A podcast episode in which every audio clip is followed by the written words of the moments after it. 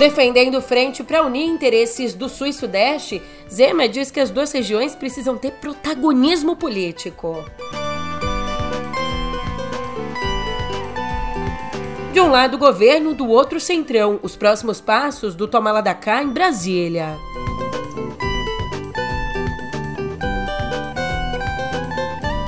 Por fim, mas não menos importante, a cúpula da Amazônia, que começa já já.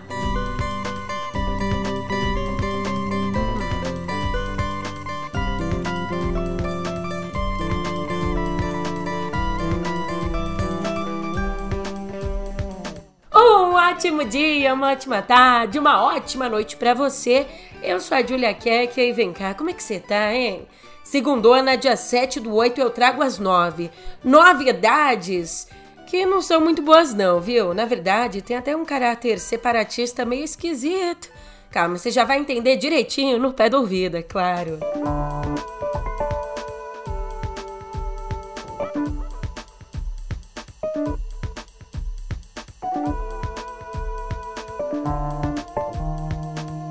Metade da Câmara, 70% da economia e 56% da população do Brasil. Esses números do Sul e do Sudeste justificam a busca conjunta por protagonismo político dessas duas regiões. Pelo menos nas palavras do governador de Minas, o Romeu Zema, que em entrevista ao Estadão saiu em defesa do consórcio Sul-Sudeste. O COSUD, que foi formado em 2018, mas oficializado agora há pouco. E o Zema disse bem assim, abre aspas, já decidimos que, além do protagonismo econômico que temos, porque representamos 70% da economia brasileira, nós queremos que é o que nunca tivemos, protagonismo político. Outras regiões do Brasil, com estados muito menores em termos de economia e população, se unem e conseguem votar e aprovar uma série de projetos em Brasília. E nós, que representamos 56% dos brasileiros, mas que sempre ficamos cada um por si, olhando só para o seu quintal, perdemos. E ele disse isso quando ele fala em outros estados, ele diz em referência ao norte e ao nordeste. Só que o que poderia ser só a apresentação de uma aliança estratégica acabou soando como uma fala divisória e preconceituosa, especialmente quando ele compara o Nordeste com vaquinhas que produzem pouco. Bom, num trecho da entrevista, ao mencionar uma das disputas da reforma tributária, o Zema disse assim, abre aspas, senão você vai cair naquela história do produtor rural que começa só a dar um tratamento bom para as vaquinhas que produzem pouco e deixa de lado as que estão produzindo muito, fecha aspas. Essas falas polêmicas obviamente repercutiram e deixaram o nome do político nos trending topics do X, o antigo Twitter. E ontem ele usou a própria rede social para afirmar que a união não é contra ninguém, mas para unir esforços. Quem reagiu ao discurso do Zema foi o Consórcio Nordeste, que reúne os governadores ali da região. Em nota, o consórcio disse assim: Enquanto Norte e Nordeste apostam no fortalecimento do projeto de um Brasil democrático, inclusive portanto, de união e reconstrução, a entrevista parece aprofundar a lógica de um país subalterno, dividido e desigual. É importante reafirmar que a união regional dos estados do Nordeste e também os do Norte não representa uma guerra contra os demais estados da federação, mas uma maneira de compensar pela organização regional as desigualdades históricas de oportunidades de desenvolvimento. Fecha aspas. Já o governador do Rio Grande do Sul, Eduardo Leite, que é do PSDB e também é citado como um dos possíveis nomes às eleições presidenciais de 2026, você vê como essas coisinhas pequenas, né? Parecem pequenas, mas no fim das contas, elas projetam um futuro que pode ser grande. Nomes como Zema, Eduardo Leite, que pretendem disputar as eleições presidenciais em 2026. Bem, o, o Eduardo Leite, do Rio Grande do Sul, ele defendeu a frente sul-sudeste mas esclareceu que o grupo quer mais equilíbrio e não discriminar alguma região. Nas palavras dele, que por um lado defende a Frente Sul-Sudeste, que também é defendida por Zema, mas bate de frente com Zema nessa questão de separar nós deles, Bem, nas palavras do Leite, abre aspas. Nunca achamos que os estados do Norte e Nordeste haviam se unido contra os demais estados. Ao contrário, a união deles em torno das pautas de seus interesses serviu de inspiração para que finalmente possamos fazer o mesmo, nos unirmos em torno do que é pauta comum e importante aos estados do Sul e do Sudeste. Se tem desentendimento a nível estadual, a nível federal, olhando para o governo em si, o ministério é um cargo de confiança e está à disposição de Lula. Esse, esse aqui é o entendimento do vice-presidente Geraldo Alckmin, que também está à frente, além da vice-presidência, está à frente do Ministério do Desenvolvimento, Indústria, Comércio e Serviços. Então, além de colocar o ministério à disposição, ele disse que não tratou com o presidente da possível saída dele da pasta. Ainda, tá? O Alckmin afirmou ontem mesmo em Taubaté, né, em São Paulo, que vai conversar com Lula sobre eventuais mudanças na esplanada. Eu não tive com o presidente nenhuma conversa a esse respeito, mas vamos conversar. Cargo de ministro é de é, confiança do presidente da República. A minha disposição é ajudar, é servir, é ajudar o Brasil e colaborar com o governo do presidente Lula. Mas eu vi na imprensa que teria tido uma conversa com o presidente. Não, não teve nenhuma conversa. Está indo tudo bem, eu acho que o Brasil está vivendo um bom momento. O caminho é o diálogo. Ouvi bastante. Quando a gente ouve mais, erra menos. Lembrando que a saída do Alckmin do ministério, claro que ele não vai deixar a vice-presidência, mas a saída dele do ministério poderia abrir espaço para políticos do Centrão em troca de mais apoio ao governo no Congresso. Aliás, uma outra manobra para fazer mais ou menos isso a redução dos mandatos em agências reguladoras é uma opção para acomodar aliados e o Centrão. E é por isso que o governo tem pressionado o Tribunal de Contas da União para que julgue uma divergência sobre a Lei Geral das Agências. Uma lei de 2019 que estabelece que os diretores tenham no máximo cinco anos de mandato, sem reacomodação. Só que o texto da lei ele não especifica se esse tempo é cumulativo quando um diretor se torna presidente. Então, se um diretor ali da agência já está três anos num cargo e aí ele vira presidente do, da, dessa agência, o tempo dele zera ou conta os três anos mais o tempo da presidência. O governo espera que esse tempo seja acumulativo, que conte esse, né, no exemplo que eu dei, esses três anos, mais um tempinho ali da presidência para encurtar a presença dos indicados por Bolsonaro, abrindo então espaço para quem o, o atual governo quiser indicar, precisar indicar. E tem mais, o toma lá da cá em troca de apoio parlamentar inclui também a distribuição de cargos federais nos estados, o que deve ser acelerado. Só que esse movimento, a gente não pode esquecer, ele é mais difícil porque mexe com rivalidades locais entre os partidos. Agora, no limiar disputa estadual, federal, a gente começou falando de governadores, depois a gente falou do governo em si.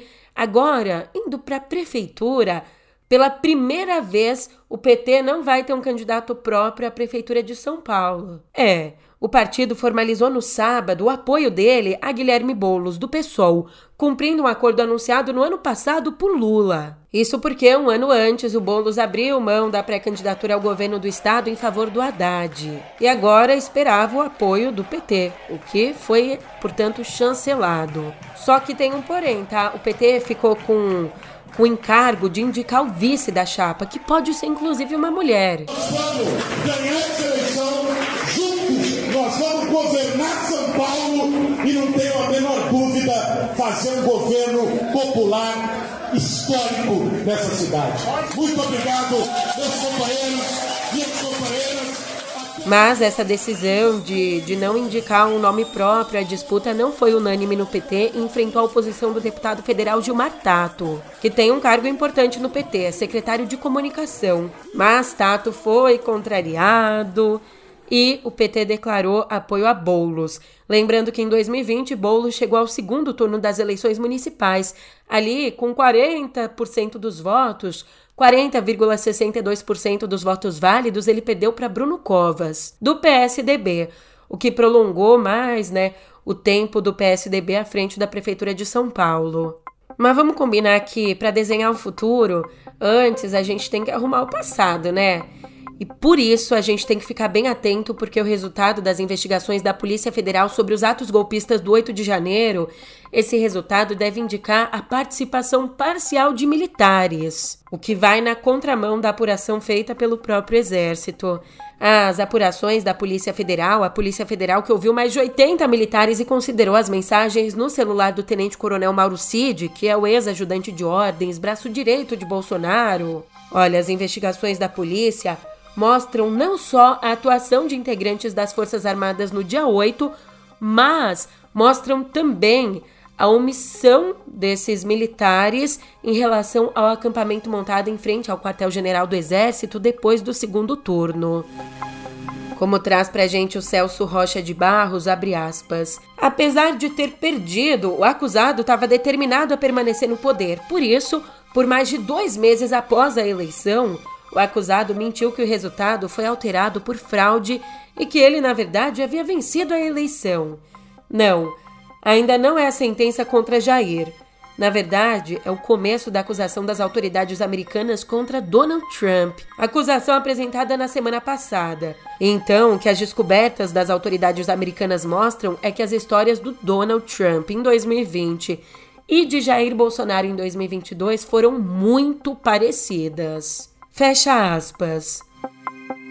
Já que a gente falou nisso, né, no, no próprio Jair, no na tentativa de golpe no 8 de janeiro. Ali, a CPMI, que apura essa tentativa de golpe do 8 de janeiro, ela recebeu documentos do COAF que indicam que, entre os mais de 17 milhões recebidos via Pix por Bolsonaro, existe movimentações suspeitas envolvendo pequenas doações. É que 16 pessoas fizeram Pix de 0,01 centavos a dois reais em transferências apontadas como atípicas e suspeitas de burla fiscal e lavagem de dinheiro. Se as movimentações suspeitas de fato indicarem algo errado, aquele negócio, né? Nossa, que surpresa, algo assim vindo daquele, daquele cara lá. Se você viu esse homem, se você conhece esse homem, se você sabe onde ele está, ligue. Ligue para o Disque Denúncia. E além disso, a CPMI também analisa e-mails do dia 6 de junho do ano passado, e-mails em que o Mauro Cid, o braço direito do Bolsonaro, negocia o valor de um Rolex que foi recebido pelo Bolsonaro em viagem oficial à Arábia Saudita. Ali, num e-mail em inglês, a interlocutora pergunta quanto ele quer pela peça, e o militar responde por meio de uma servidora que fala inglês que gostaria de receber 60 mil dólares, mais ou menos 300 mil reais. E aí, no mesmo dia do e-mail, o Rolex recebido em outubro de 2019 foi encaminhado para o gabinete da Presidência da República. Coincidência? Não, não sou eu que vou dizer, né? As investigações vão trazer e quando elas trouxerem eu trago aqui para você.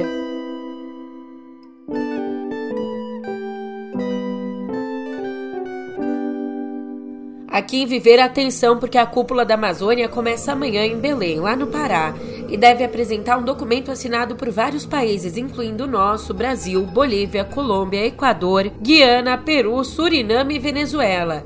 E esse documento vai condenar as barreiras comerciais impostas por países ricos sob justificativas ambientais. Além disso, também vai cobrar mais recursos para o desenvolvimento sustentável da região amazônica e a proteção da biodiversidade. Ah, e os países membros da Organização do Tratado de Cooperação Amazônica, a OCTA, eles pretendem criar um painel intergovernamental para monitorar permanentemente as ameaças à floresta e propor ações de prevenção ao desmatamento. Só que aqui a Bolívia pode ser um dos problemas, tá? Porque ela se recusa a assumir o compromisso de desmatamento zero até 2030. Se recusa porque enfrenta, na realidade, dificuldades para reduzir o desmate ilegal. Ah, e o presidente Lula também convidou para o evento a Indonésia, República do Congo e República Democrática do Congo. Juntas, essas nações têm três das maiores florestas tropicais do mundo. Falei um tanto de países, mas Noruega e Alemanha, as principais doadoras do Fundo Amazônia, também vão enviar representantes para a cúpula. Enquanto isso, nos Estados Unidos, cientistas do governo conseguiram pela segunda vez gerar energia com ganho líquido numa fusão nuclear. Esse experimento aqui aconteceu no dia 30 de julho, fim do mês passado, e gerou mais energia do que o primeiro teste de sucesso, em dezembro do ano passado. Julia, mas a gente está falando do quê? Olha, foram mais de 3,5 megajoules, o que é o suficiente para alimentar um ferro de passar por uma hora. E essa fusão é alcançada pelo aquecimento de dois isótopos de hidrogênio em altas temperaturas. A vantagem desse processo em relação ao de fissão que é já feito em usinas nucleares, é não deixar resíduos radioativos de longa duração. Se lá fora a gente avança, aqui no Brasil, nem todas as delegacias das mulheres funcionam 24 horas por dia, por mais que a lei que foi sancionada em abril já determine essa operação ininterrupta. De acordo com o um levantamento feito pela Folha em 10 estados, só o Rio segue a determinação. Nos outros nove estados pesquisados, é comum que a operação seja cumprida só nas capitais em algumas cidades grandes do interior.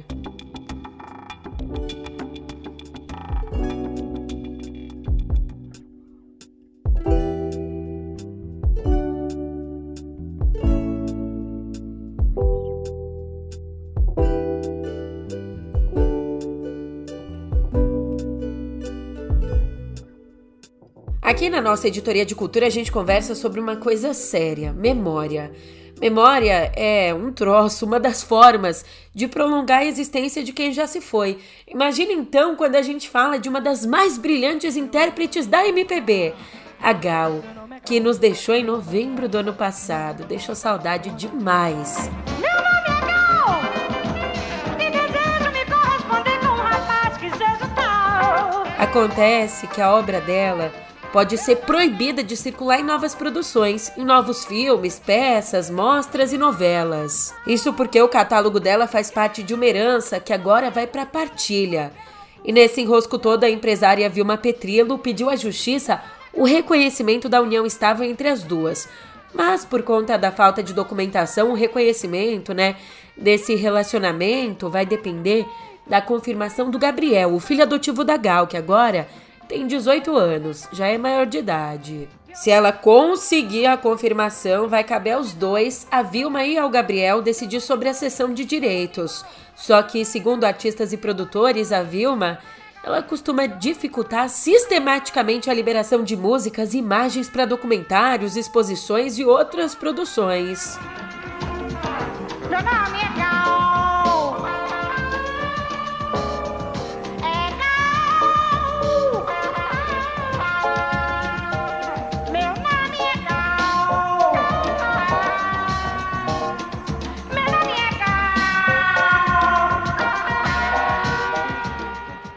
Ainda nesse campo da memória,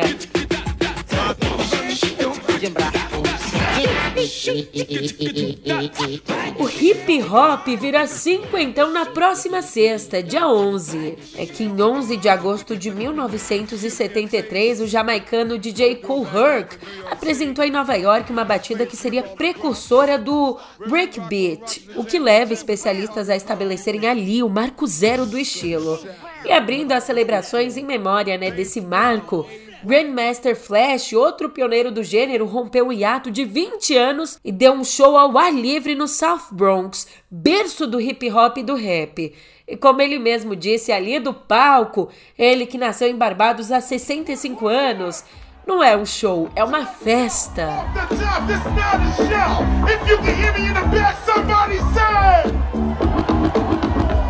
So I'ma start the class. KRS1, you can call me Blast. Keep the camera up, live on me. That's Flash, he from 73.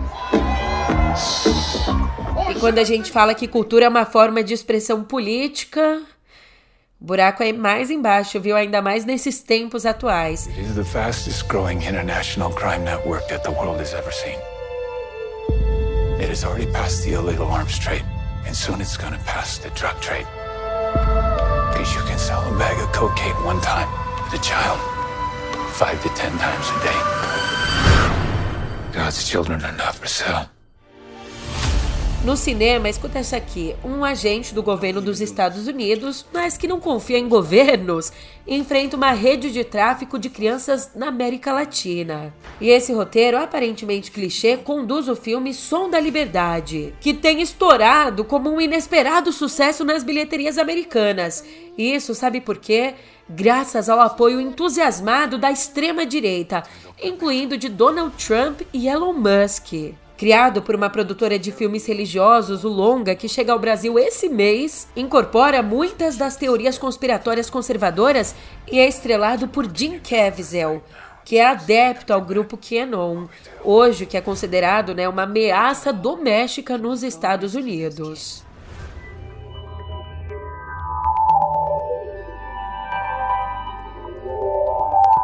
Cotidiano Digital já começa assim o TikTok foi multado em 12 milhões e 700 mil euros, que dá mais ou menos, fecha a boca, hein? 68 milhões de reais. Foi multado em tudo isso por violar a privacidade de 1 milhão e 400 mil crianças menores de 13 anos no Reino Unido. De acordo com o Conselho Europeu de Proteção de Dados, a empresa coletou informações dos menores sem o consentimento dos pais. E essa rede social, portanto, ela já vinha sendo investigada pelo órgão regulador desde 2021. Em respostas críticas, o TikTok anunciou faz pouco tempo uma série de novos recursos para usuários europeus com o objetivo de se adequar às novas leis da União Europeia que regulam a moderação de conteúdos em grandes plataformas digitais. E entre as mudanças está inclusive a opção de desativar completamente o algoritmo, e com isso, o usuário verá vídeos populares na sua região. Enquanto isso, o Google segue na mira da justiça americana, que investiga a dominância dele no mercado de buscas online. Que não precisa ser um baita expert, né, para notar. Mas acontece que na semana passada, um juiz rejeitou a teoria geral do grupo bipartidário composto por 38 procuradores gerais que processaram a companhia em 2020. A denúncia deles alega que a empresa mantém o um monopólio por meio de acordos de distribuição excludentes que direcionam bilhões de consultas de pesquisas para o Google todos os dias, incluindo aí contratos que tornam o mecanismo de pesquisa padrão. Só que nesse caso, o juiz Amit Mehta permitiu que o Departamento de Justiça apresentasse novos argumentos durante o julgamento programado para setembro. O julgamento que é um dos mais importantes desde o processo contra a Microsoft nos anos 90. Ó que beleza, tem combate, tem batalha dentro da justiça e também fora, tá? Porque o combate entre os bilionários Elon Musk e Mark Zuckerberg, aquele combate fora das redes, parece estar tá de pé. Ontem, o dono da X, da X, do Twitter, fale como quiser, o senhor Musk, afirmou que a potencial luta, e eu tô falando de luta mesmo, tá? Mão a mão ali, que ele vai ter com o dono da meta, vai ser transmitida nessa plataforma que antes era conhecida como Twitter. Ainda Musk destacou que todo o montante arrecadado com essa luta vai ser doado a organizações de caridade para veteranos dos Estados Unidos. É. Aqui eu não posso te doar muita coisa, mas eu te dou as notícias, né, o conhecimento, então faz uma caridade para mim, volta aqui amanhã, pô. A gente se vê por aqui, te espero, hein? Eu tô indo nessa, mas amanhã a gente se encontra. Até lá!